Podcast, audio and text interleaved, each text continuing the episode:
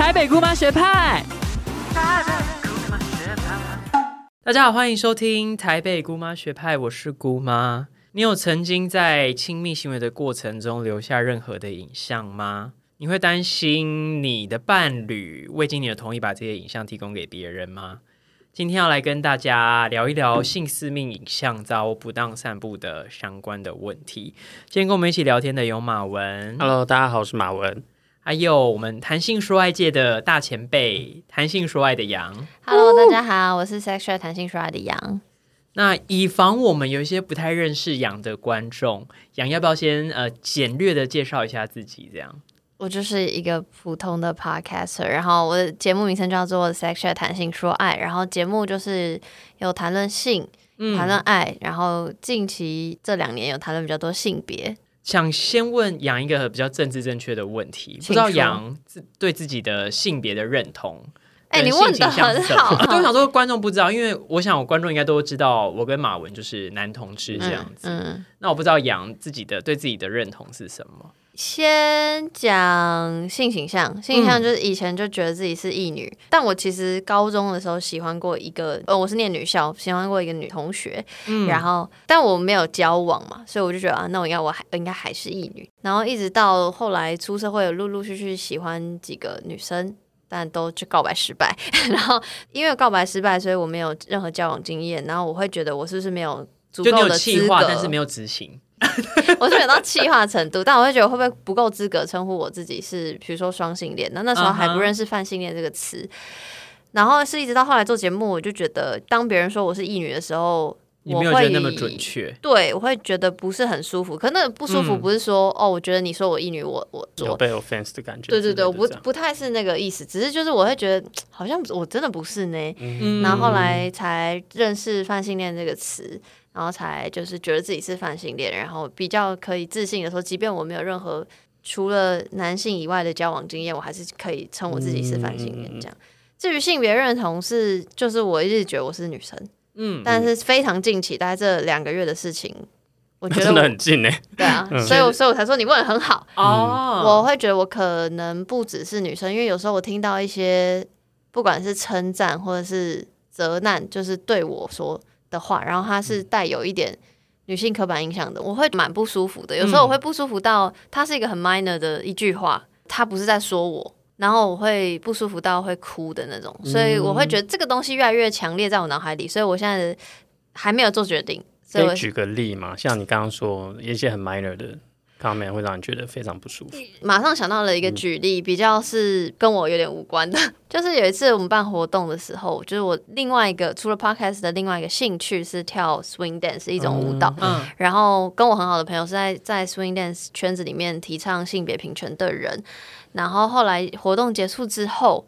这个算是一起筹办活动的其中一个人，就说啊，这个东西好重，哪里有男生？这样，哦，然后我当下是不舒服到我冲出去那个，我本来一直在场地那手东西，嗯我冲出去那个场外，然后开始在路边哭。那我就想说，奇怪，就是我就是有很奇怪，真的很奇怪的感觉，就真的很我奇怪到我回去问那个我很好的朋友，就是。呃，主办人就是他在提倡性别平权，我就说，嗯这句话那么 minor，我为什么会那么不舒服？然后到底怎样之类的？嗯那这个也是这几个月的事情。反正就是他当然也没有办法给我正确答案嘛，因为我嗯只是想要抒发我的情绪，所以我就我觉得我的感受上是，我会对于性别的东西更敏感，敏感到会反思自己到底是怎样。所以我现在会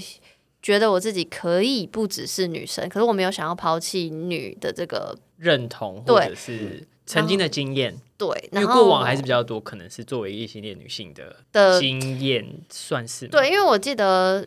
就是我那时候好像跟我朋友聊过说就是我没有想要抛弃女性，是因为毕竟在这个父权体制的社会下，女性还是受到比较多压迫。嗯。那我觉得是因为过去这些压迫，所以我成为现在的我。就我、我如果把这些抛弃掉，我好像会有点不知道我自己是谁。嗯对，所以我没有想要抛弃这件事情。那但也有新的可能也很不错。没错没错，对啊探索中就对了，没错没错嗯，我就会先问这一题，其实是因为我们将要聊私密影像这件事嘛。嗯，那频道的主要的伙伴其实都是男同志，嗯或者我们有有时候会觉得自己是酷人啦，这样。但我觉得这个事情在男同志的文化跟我们今天可能还是会大部分一样，过去我对你频道的认识，或是观众的认识，以异性恋女性的经验。没问题，因题。为我觉得是一个在 culture 上非常非常不一样的。嗯，因为我觉得作为一个男同志，蛮常不管是使用交友软体，或是任何各式的网络的交友或社交，好了，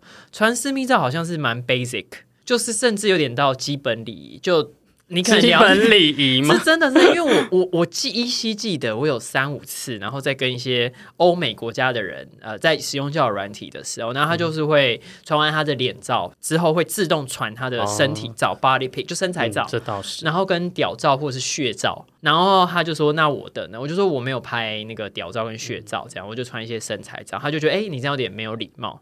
哦，都对没礼貌”去，所以我就这边，因为我想嘛，我的经验应该也是吧，就是好像男同志传，先不管会不会跟自己的伴侣拍一些亲密的照片，但与我们使用交友软体上这件事情，好像拍亲密照算是蛮平常的。的确是因为像那个男同志的交友软体，比如说像 Hornet 或者 Jack D 之类的，他其实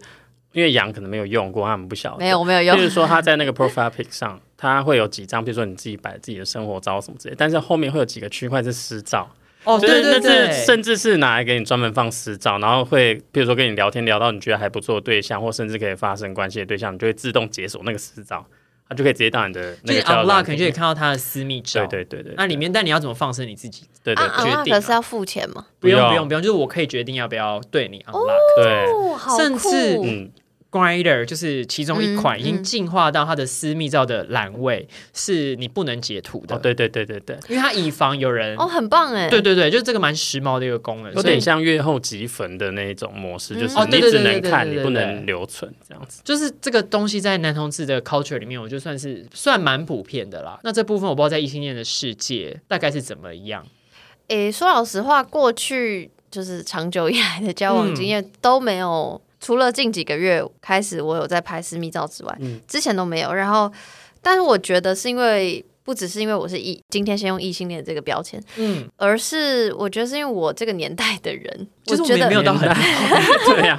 你知道可能跟 Y 世代比起来，就是我觉得，我觉得现在年轻一辈的人好像没有我这么相对避暑嘛。对，然后或是但但我想先问一题，就是比如说你们用交友软体会被问说，哎、那你有私照吗？哎这个问题是普遍的嘛？因为我们就是会很可能聊天到一个阶段，就会互相问甚至会省略私这个字，他直接写照问号，对，就是在等你要抛就是要不要交换那个 private picture 这样子。嗯，我不知我觉得道这个问题在你们的世界，说老实话，我用交友软体已经是蛮久，一就是有年代的事情了。啊然后再者是，我觉得我用交友软体的时候还不确定我到底是要约炮还是要找伴侣。所以如果当我遇到这种人，我是没有遇过，但如果当我遇到这种人，我就可能会不太理他，因为那时候我还没有，我我当时可能会觉得约炮对我来说不是我的事情。哦，对虽然后来你在用的那一段时间，对，虽然后来还是有约炮的经验，可是比较不是用这种诶、照片的方式来、啊来来进行那个，都通常都是聊一聊聊一聊，然后 OK 了才会换到比如说 Line 之类的，然后他才会给啊社群，那社群就会看到很多不同的照片。那但是是比较一般大家想象交友或生活对对对是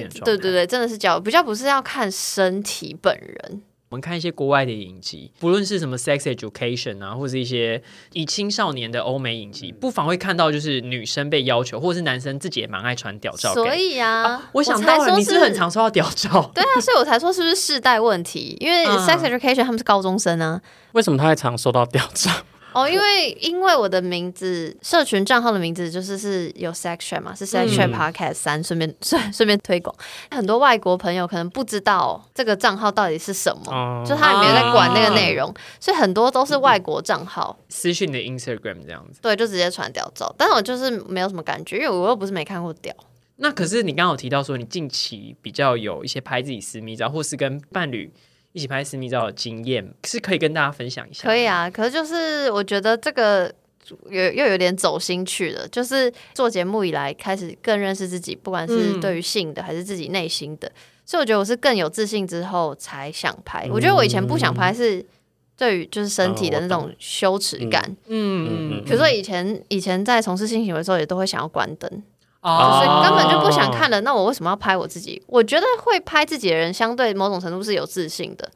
就你可能大概要先认识一下自己，嗯你对才对有你才有这个意愿去把它记录下来。因为其实拍私密照是对自己身体的某一种检视啊。对啊所以你不喜欢自己身体的话，你你也很难去记录你自己身体长什么样子。没错，嗯没错，所以我觉得是真的是因为就是心灵的成长，就是比较有自信一点点，然后才开始试着拍，然后也因为当时的 dating 的对象就是觉得说这是一个很近期的事情，超近期，近期要报今年的事，昨天，不是昨天已经过，这这段恋情已经已经过去了。反正总之就是，比如说对方很鼓励或什么的，是在过程中两位一起拍吗？还是是你们比如说会聊天的过程会交换一些性感的照片这样子？嗯，一开始聊天的时候会讲一些性的事情，但是性就像节目一样嘛，你可以讲的很正经，你也可以讲的就是慢慢变成有点 flirting 的，对对，有点 flirting。那就是先从正经到 flirting，然后就是他可能会传一些哦一些大奶照，但是呢，他就是随便传一些社群有在经营自己的那种，就可能有他是截 OnlyFans。取别人的对对对对对，他就会开始评论这样子。虽然说这这个行为我不知道好不好，但总之我们就开始评论这样。嗯那他他可以就会问我说啊有没有拍过？我说没拍过这样，哦所以就有这个 flow。然后所以之后可能就会拍几张给他看这样，但不我不会露脸。他是在引导你做这个对对对所以我觉得 我觉得他也是很会他算，是很聪明欸，非常有经验的给你看一下别对人，对对对对，对，所以我觉得很酷。然后那回馈给你吗？他有回馈给我吗马眼？罩，他没有，他没有放大到这动，么大，但我可能不要。他没有主动回馈，可是我有要求，也就是我会觉得变变一种情趣啦，因为他要礼尚往来一下。之之类的，哦对嗯对对对。然后后来是有过，因为会讨论这个话题，然后也不会觉得尴尬，会觉得其实都蛮舒服的，嗯所以就也有讨论过要不要在从事性行为的时候，就是拍一些东西这样。嗯嗯。那也有拍，哦，那后来那些档案是在我这，所以是用你在这里，在这，在这里哦，没关系，小心哦。我厌女体。我看到奶我 OK，可是我是 vagina，我可能会害羞一好，OK，我没有拍那么仔细，我就是那个最浪景，哦，有一些剪影的部分，这样也没有到皮影戏的部分。那马文有拍过自己的一些，因为我个人真的是只有顶多拍一些身材，然后在性爱的过程中有啦，可是是。会还是把对方的头卡掉，这样、嗯我比较我是真的没有拍过一些有可以呃蛮清楚辨识出对方身份的，嗯。或者是我自己的身份这样子。我不知道马文这部分有不知道有没有留过一些美丽的影，我没有哎、可是其实主要原因是，就像刚刚杨说，第一个是对自己的那个自信的那个问题嘛，那这个刚刚刚讲哦。过。对啊，而且我就有点不懂，到底是要怎样拍的好看，你说屌吗真的不是不是是就是整个感觉真的很丑，难，就动得很丑。因为我真的觉真的觉得要第三人拍才会好看，因为我觉得我我记得我你说你个人的还是双人的？双人的个，因为个人的是照镜子拍，所以会有就是你哦大概知道你比较可以帮自己调一些镜位，对对对对对它叫兜里呀，或者是手持。错，然后我记得双人拍完，然后我们就一起看回放，嗯然后想说哇，好丑，就是它其实没有大家想象那么新三色，它是一个很我觉得有有点好笑的事情，然后我就会觉得天哪，要练习了，没错不是真的随便拍就好，真的，所以会丑到我就是把那个丑的截掉。就是我只留下我觉得还可以的，就大概几秒吧。说到这个，好像偶尔听有朋友，然后跟一些网黄上床，就是有在经营 OnlyFans 或是 Twitter 嗯之类。他说，其实那个过程超解的，对方要花很多时间，就真的是当时在拍片。嗯对没错还要打灯啊，然后架就是要架机位啊，或干嘛干嘛，就好像是蛮解的这样。其实就是也就是 acting 啊，就是那整个过程就是某部分你要留下美丽影像，可能还是要演一场戏，对，没错。而且第二个原因是是因为我就是跟今天主题比较有关，就是我怕外流。哦，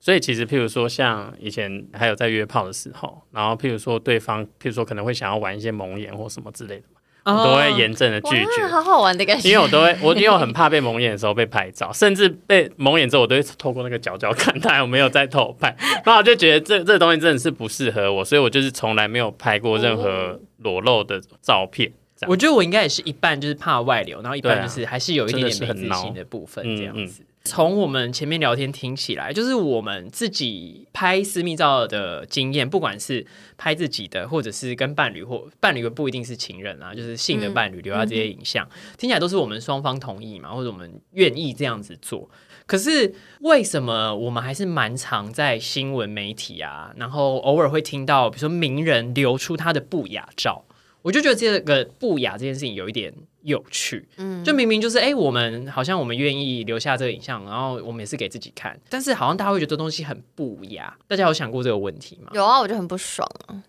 为什么？想说哪里不雅，你还不是看得很开心，雅的要死，对，而且好像一个更怪的现象是，我们会一边求上车。然后又一边斥斥责这个现象。哦，这个我倒还好，我真的不想要看。就是我会，我从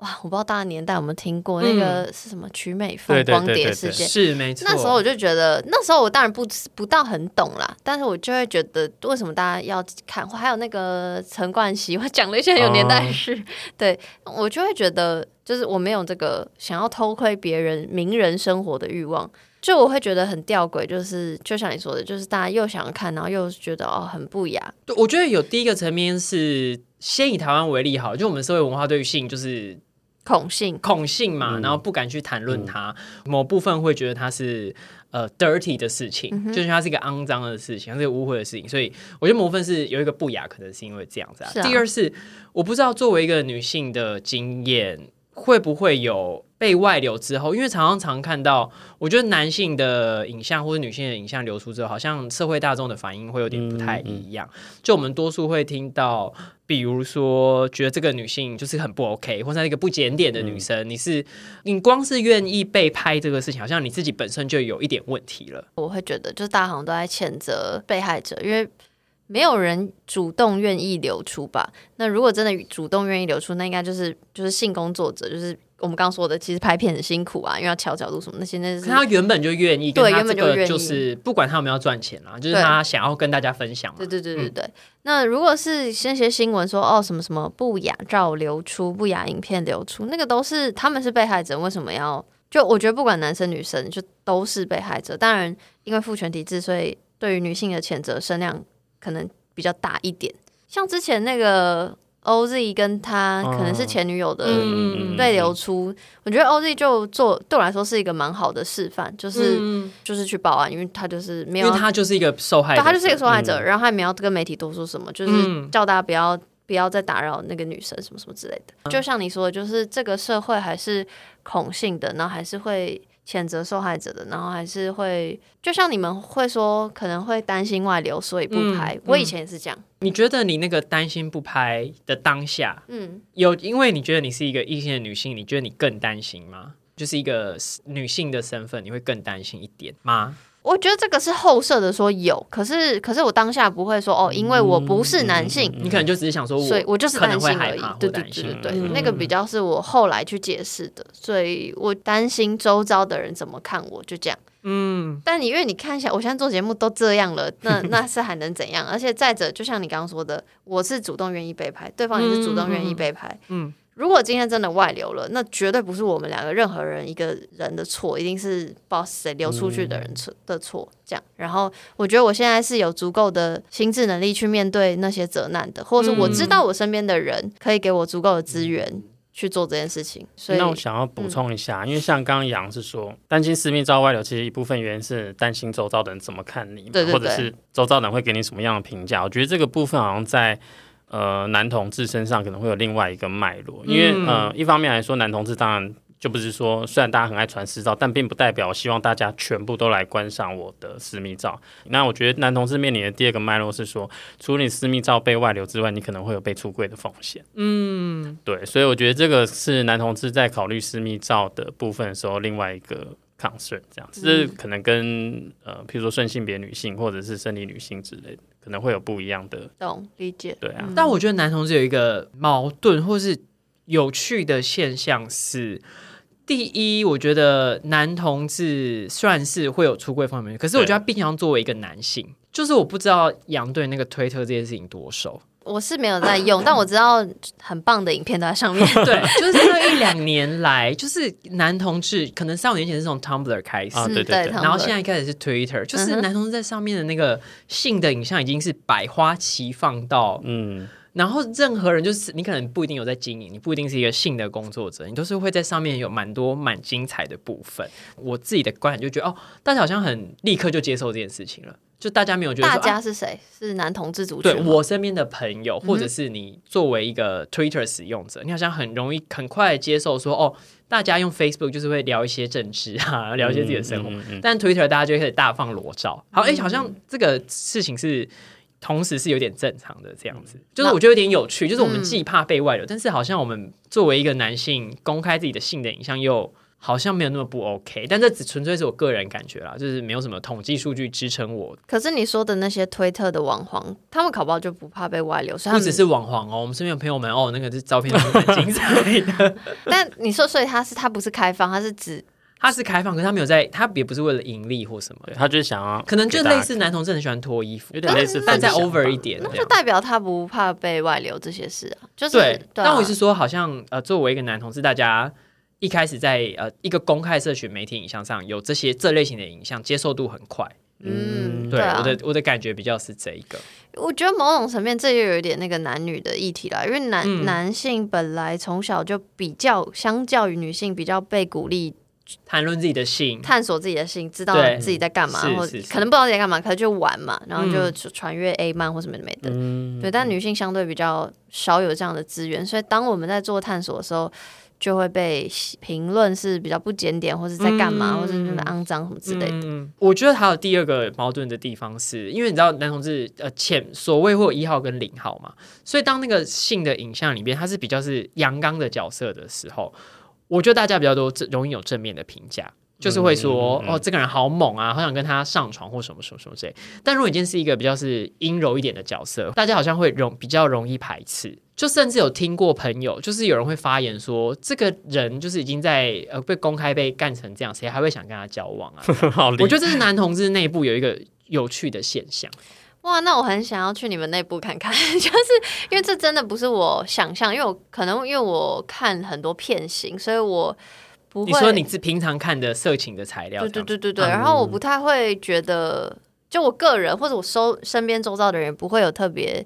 就是比如说阳刚形象的比较不被批评，然后阴柔形象的比较被你说批评。你说你身边的 gay 们吗？还是之类的，就是比较、嗯我身边人比较没有这样的言论，或者是我没有点去看下面的评论或什么之类的。嗯嗯嗯对我我没有这样的感受。对从之前，譬如说很多 男同志内部社群，就是譬如说像推特那些的，一定都会有一些，比如说非自愿性的外流的照片嗯或影片会充斥在那个社群媒体上面。这样，其实你就可以很明显看到说，譬如说有一些他可能本来主打是运动员或者阳光的身体的形象，他的照片或影片被放在网络上的时候，你可以去比较他下面的评论跟一些姑妈说的一些比较零号或者是或者是他可能被被干的很爽，对，或者大家就会觉得说，哦，你也不过就是这样。或者是他的身材比较丰腴，就比较不是健美型的身体，也很容易在下面被大家嘲笑。嗯，这个好像另外一个，之前就是有也是有一个小算是网红的对影片被外流这样，嗯嗯嗯但他在里面就是就是用那个按摩棒，然后跟另外一个对象也是身材比较丰腴的，那那个下面的评论就是非常之可怕。嗯，就第一，大家就是羞辱这个这个网红嘛，就是他被干。对。然后第二，那个身材比较丰腴的人，就是也是被一直大家给负面的评嗯价，这样、就是在男性的世界，那异性恋事件发生，好像同志的世界也会发生，就是有点类似，可能我们会觉得这个男人是种马，就他如果干过很多人，哦但是一个女性如果都被很多人干过，大家就觉得他是一个烂货这样子，有有一点那个气氛啦。我觉得有点幽默，就是大家同时又大量的在拍自己，跟好像比较没有问题，相对在整个社会里面，相对女性作为一个男性，可是男同志内部又有这样子的自己的矛盾跟自己的问题，我觉得是大家现在比较活在当下，所以没有想那么多，就是或者他觉得当下应该是不会被外流吧，或是他觉得他身边他在他的舒适圈里面他是有被保护的，因为他可能过往遭遇的责难比较少，嗯这样对啊，我觉得可能也跟我们每个人的生命经验是有一点差距的。你前面有提到说，你之前跟伴侣拍私密影像，那这些东西是在你的在掌握在你这边嘛？嗯那我想问一题是，因为其实大如果有一些学者啊，或是其实我们现在对于数位性别暴力的研究提到说，有一种新的叫做报复式色情，嗯就是大多数情况下啦，就是这些由双方共同拍摄的材料，很容易被男性用来使用报复女性，因为跟前跟前面提到有关嘛，就跟当女性如果有这样子的影响的时候，可能会被视之为不检点或不雅这样子。我想问说，你自己会担心类似这样子的事情发生吗？当你在跟你的伴侣拍摄下这样子的影像的时候，就如前所述，就是不担心是不可能的。可是我觉得我现在就是更有力量去面对这件事情，然后我觉得就是真的是一种信任吧。就我真的蛮信任我看上的人，就是我愿意跟他发生关系。某种程度上，我是超级无敌信任他。我会觉得我有时候会信任到觉得，如果到时候他真的外流了。他对我做出那样的事情，我就我就算了，对对对。可是我的那个算了，不是说我不去追究，比如说相对的像应有的法律责任，而我的算了是我哦，原来我是人不清啊，这样这种的那种算了。所以我的意思是，我现在在做任何决定的时候，我觉得我是有思考清楚的，嗯，然后我我会知道。这件事情就不是我的错，因为我已经尽我最大能力去权衡了，但他确实有其他的，他就是有他相关的风险。对啊，对啊再怎么样，你再怎么平等的状态下，而且还有一个点啦，就是我很不想要现阶段的我很不想要，因为害怕所以不做，我会觉得那就是被某种社会框架住了，就是那那那不就是等于继续在恐性或继续对于女性情欲的压迫吗？我我不想要。甚至想要冲冲看、冲撞看看这件事情，对，但但还是不要外流很东西。当然，当然，好。为什么我前面要提到报复式色情这个事情呢？是因为我想跟大家讨论一下，有一位学者叫方念轩，那他写了一篇文章，叫做《无人加害，纯粹活该：女性数位性私密影像》。如何成为艳女的报复式色情？那关于这一个文章里面有还有很多内容，那有一部分是在讨论知情同意这件事情。我们频道很常在聊知情同意，我觉得大家好像会很简略的觉得说啊，就是我们说好或不好。我觉得有点不是这样。就就我们三个，当我们在跟伴侣或任何的对象讨论我们同不同意做这件事情的时候，其实是我们有很多的先辈的知识。或者是我们已经对这件事情有很多思考，才才会做出同意这件事情。那在这个文章当中，他提到的事情是因为呃，社会对于女性的这些性私密像被散布，很容易进入一个很快速的觉得说啊，她你就是自己想拍啊。那你想拍被流出来，你就是自己活该啊！这样，他在提这个同意不同意这件事情。他说，其实我们常常会忽略掉，我们人不管是在社会中或在性的情境当中，其实我们还是会隐隐然顺应着某一种社会的脚本。比如说，女性可能她会觉得她必须要跟着男性的意识走，或者是她必须要比较被动，或者是男性要求什么，她我应该要说 OK 吧？这样子。所以他说。他们在那分秒当中是如何与自己对话？这涉及了人际沟通、关系的维续以及亲密关系中权力流转的问题。也就是这个同意，有可能是，有可能是他觉得自己必须同意。我不知道养对这件事情有没有什么看法？这样子，我在我自己的节目上也常常几乎每一集都一直在讲 consent，consent 就是知情同意。那确实同意这件事情，它可以很简单，就哦同意啊这样。对，我再举一个观众可能比较好理解，也就是有时候可能做爱做一半，对方他就是想要拍，或你有时候觉得哎，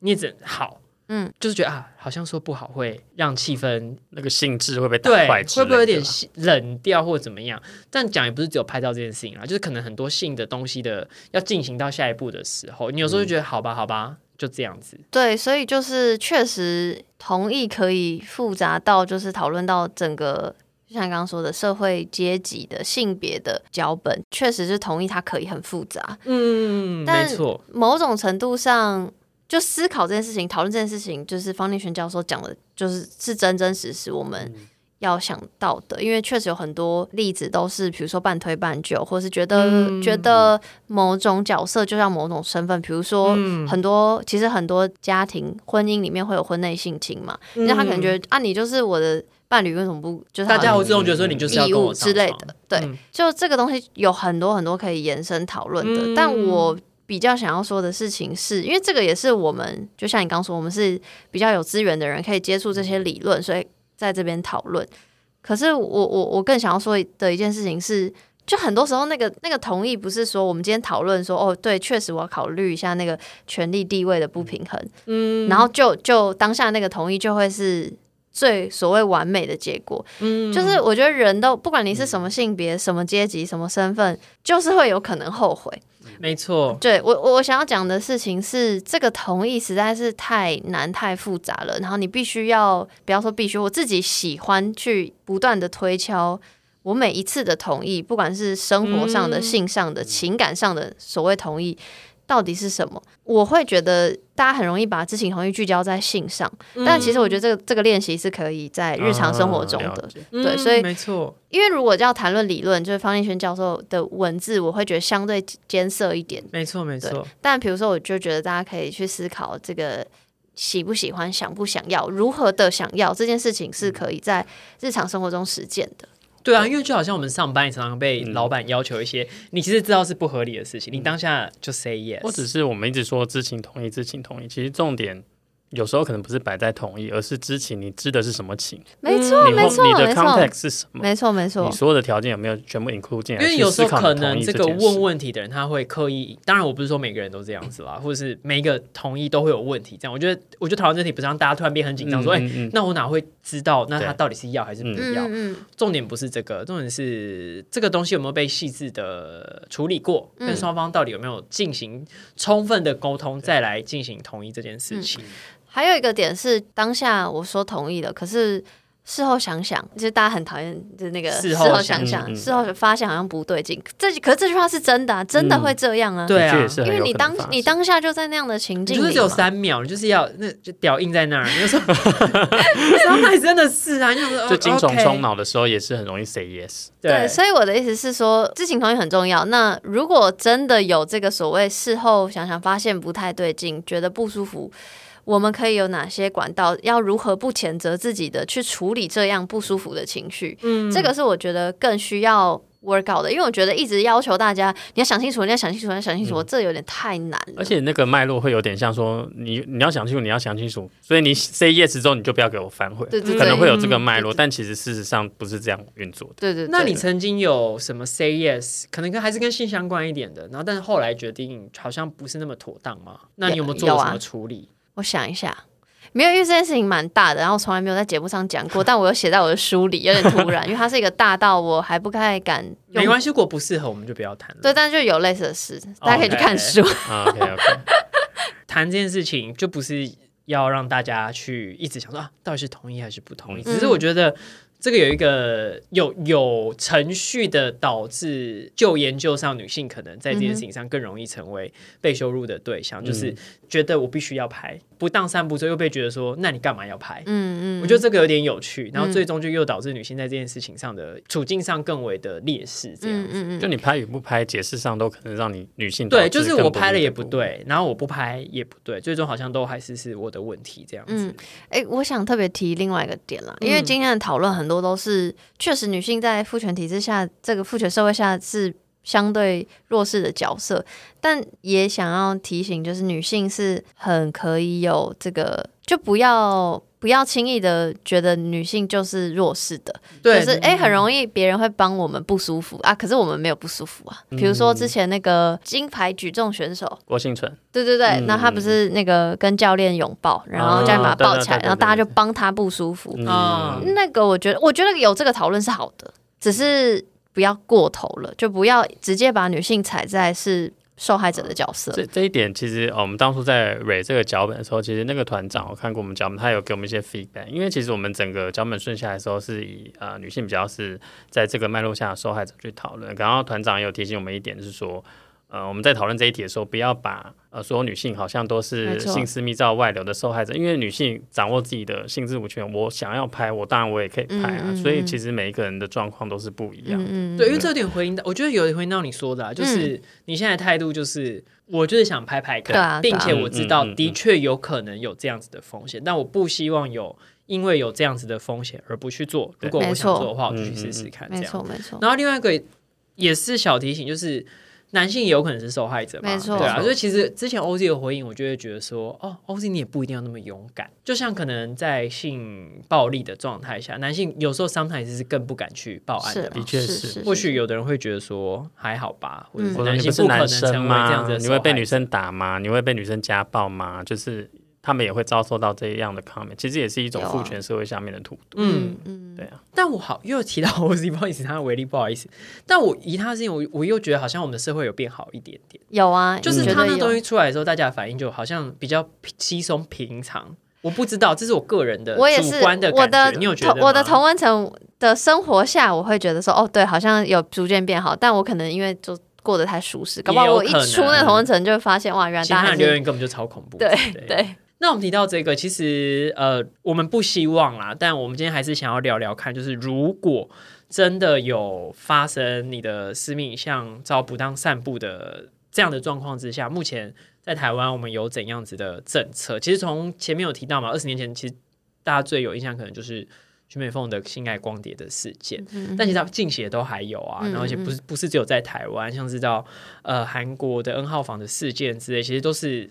这两三年来我们不停会听到关于性私密相不当散布的事情。那这边想请马文跟我们分享一下，我们是大概做了一些功课。其实这一两年来由，呃，主要是由立委高嘉瑜跟范云有带领开始进行一些我们现在现行法律的修法，然后开始要来防治这个数位性别暴力。在法律方面，大概有哪些部分现在是开始有在着手修改的？这个如果要讲的话，其实从因为像刚刚其实像杨有提到曲美凤的现在光碟事件嘛，其实你你往回去看那个资料，已经是二十年前的事情。嗯，已经是千禧铺路我的那个，然后最近的最有名的其实就是韩国 N 号房事件，跟嗯新闻报很大的小玉 deepfake，、嗯就是深度伪造的那个但这有点比较不一样，对不对？一点点，对对对因为一个但是是真实的性私密影像照散布，但另外是比较是，那我觉得造成的伤害是一样的。对，嗯嗯然后呃，台湾这一次二零二二年的修法，其实它最大的推手就是韩国 N 号房事件跟小玉事件这样子。所以今年那个行政院在二零二二年三月的时候，它其实有通过台湾四大法的修正，就是主要是针对性私密影像的防治这样。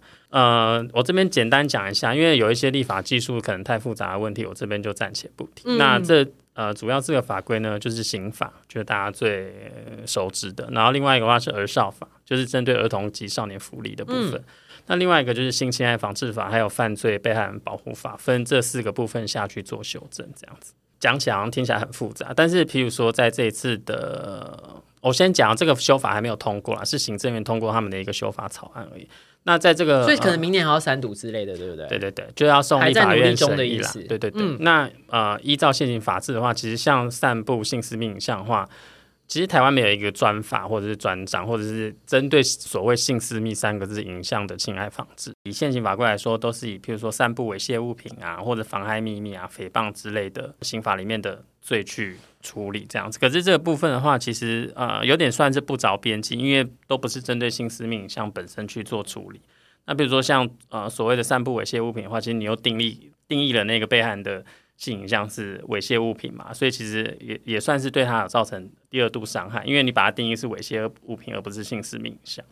所以目前呢，呃，台湾修法方向像就像刚刚说的，分四个部分去进行嘛。那在刑法的部分呢，其实我们有重新定义了什么叫做性私密影像，然后我们有针对呃四个不同形形态的犯罪行为去做呃规制。那譬如说，就像有偷拍，那这不用说。第二个的话是强拍，就是呃以强制力，比如说强暴胁迫的方法去拍性私密影像。偷拍跟强拍比较多是违反对方意愿的状况对，然后另外一个的话是、呃复仇式性勒索，脉络比较是我未经同意去散布他人的性私密影像啊、之所以使用复仇式性勒索这个名称是。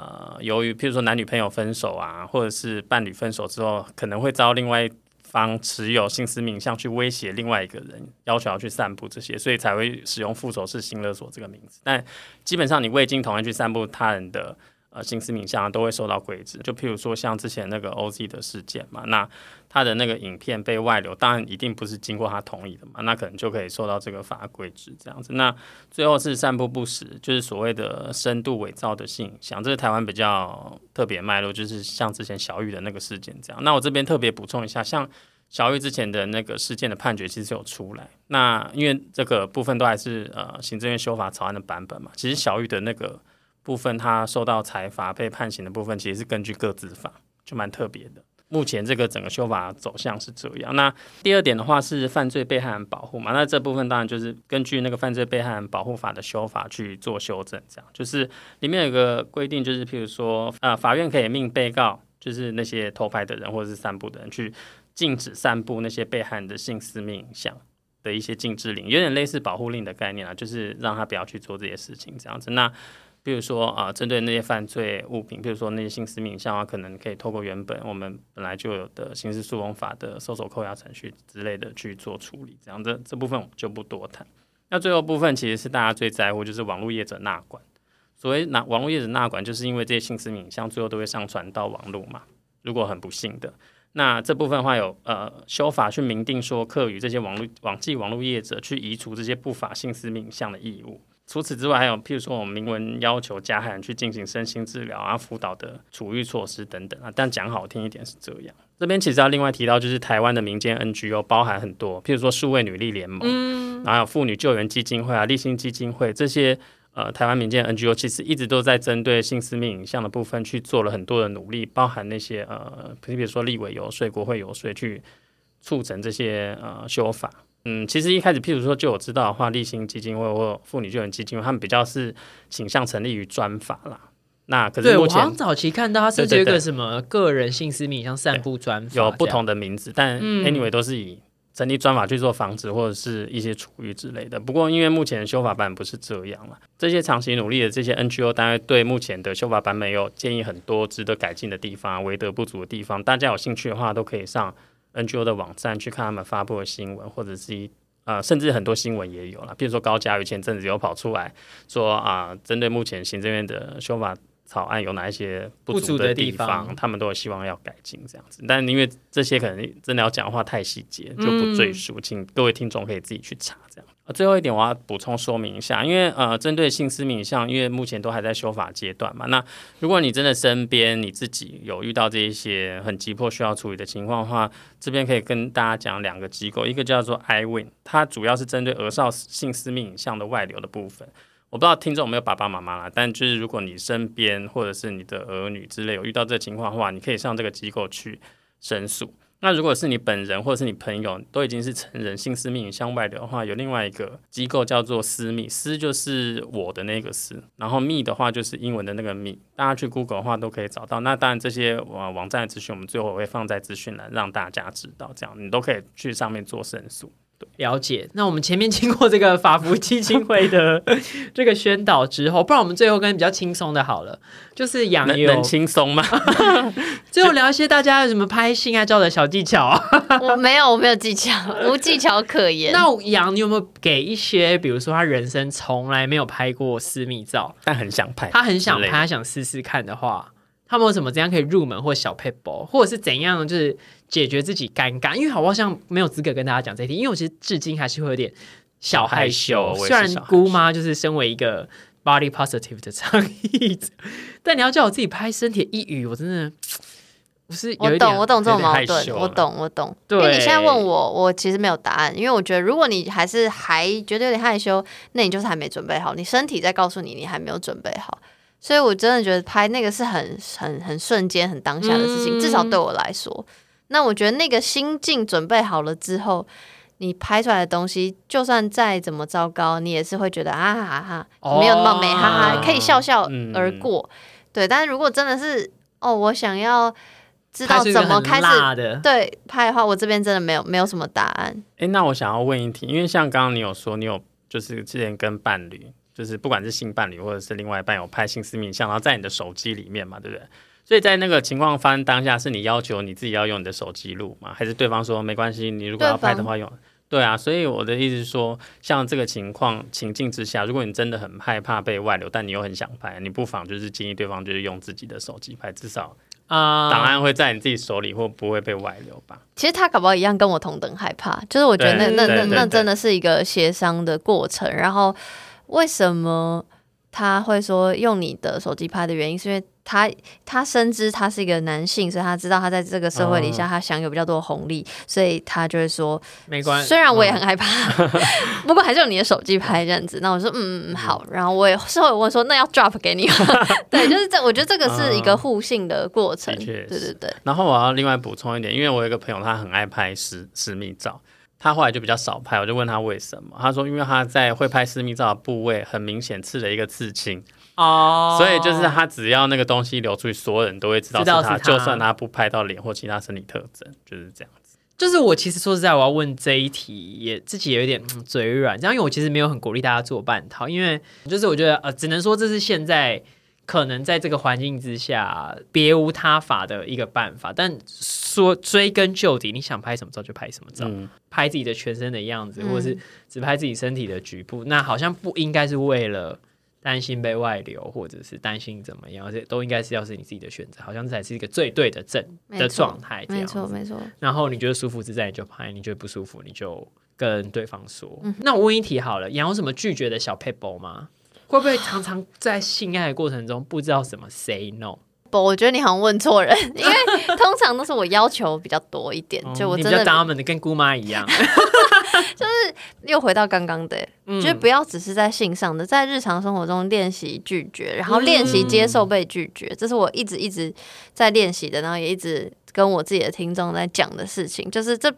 因为你在日常生活中接受被拒绝，你在性上被拒绝。或或拒绝别人的时候，就会我会觉得那就稍微好一点，是一种练习。的确是。我完全同意你说的这个事情，因为我是一个在生活中也超爱拒绝别人、我也是没差 的人所以。别人一提我不要，说我不要，因为这个好像这个勇敢是不是只有在特定的状况之下，嗯对不对？就是就像我们刚刚讲啊，因为性别角色的关系，所以比如说像刚刚提到那个方天轩教授的文章嘛，就说是不是因为性别权利阶级，所以你可能其实你说同意，但其实半推半就。那就像刚刚讲的，就是那是一个日常生活累积的东西。嗯如果你在日常生活中可以真的很明确的讲出你的不舒服、你的拒绝是因为什么，你希望可以怎么做，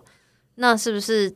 在性上也可以有比较好的沟通？我觉得这个是非常连贯的东西。这个真的很有趣，因为我们上一集聊 BDSM 才刚提到这件事。我跟你讲，BDSM 真的是真的是做人最要学的，就是 BDSM 真正真正的元素。我就是做节目之后，我就觉得 我超爱 BDSM 所有的，就是认真的那些大前辈，我就觉得就是他们是超级懂如何沟通跟如何表达，真正理解 BDSM 它的它的精华、它的精髓。对我来说，比较不是刺激的那些，反而是如何表达你的喜欢，因为那个跟如何表达沟通都好。细致、哦。没错超级欢迎大家收听 BDSM 那一集。真的，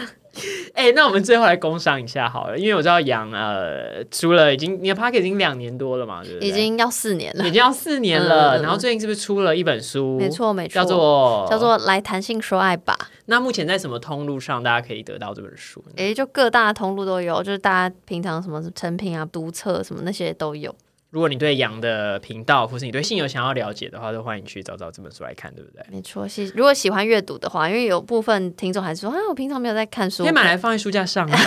好，那真的诶，谢谢大家他。有看到就觉得是蛮时髦的，谢谢谢谢。我们今天从自己拍私密照的经验，到反思了知情的同意跟男同志或是异性恋男性、女性不同的族群遇到了性私密影像散布，可能会遇到不同的状态。然后还有法规现在正在建制，主要是要希望跟大家分享，如果你遇到这些问题，或者是你想要拍的话，能够怎么做比较好。那今天就聊到这边喽。那如果你想要知道更多的朋友，欢迎追踪我们的 Instagram 台北姑妈学派 A U N T Y O L O G Y 底线 T W，或者是追踪杨的频道叫做叫做你可以直接搜寻“谈性说爱”，或是 IG 搜寻 sexual Podcast 三